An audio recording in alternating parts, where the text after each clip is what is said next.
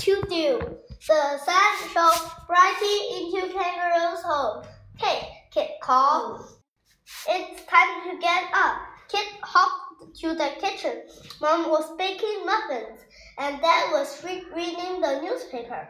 When the muffins were done, Dad called, yawning and stretching.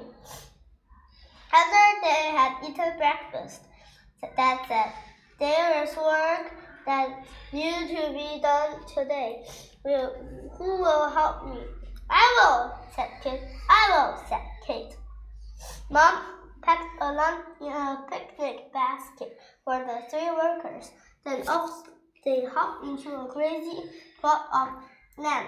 The grass there was tall at a roof as holes in it.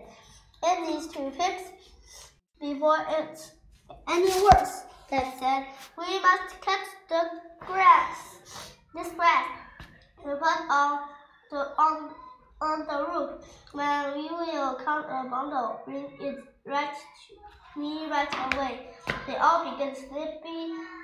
Kate made fast and tied a big bundle of grass. I'm tired. I popped Kate said to herself. I take a swim in the pond. And then I will take my bundles to grass to Dad. She hopped to the pond, leaving her bundle behind. At noon, Dad and Kate stopped to eat lunch. Where is Kate? Dad asked. I'm here. I am. Called Kate. Called Kate shaking off her water with every hop. I get my bundle of grass.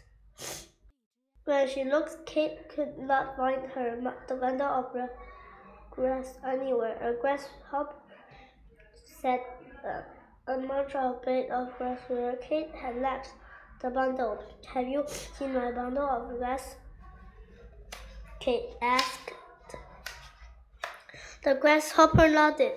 Was your was that yours? It was not for not for lunch, my friend, and just I just finished eating it. Oh no, said Kate. She hopped suddenly back to the kid and dad and explained what had happened. Next time I'll finish my job, she said. The kangaroos ate their lunches. Then dad picked up the grass bundle. Now it is time to fix the roof. Who will help you? We will, said Kate, and Kate picked up his bundle of grass. Kate hopped happily down the path beside Dad and. She will finish his job this time.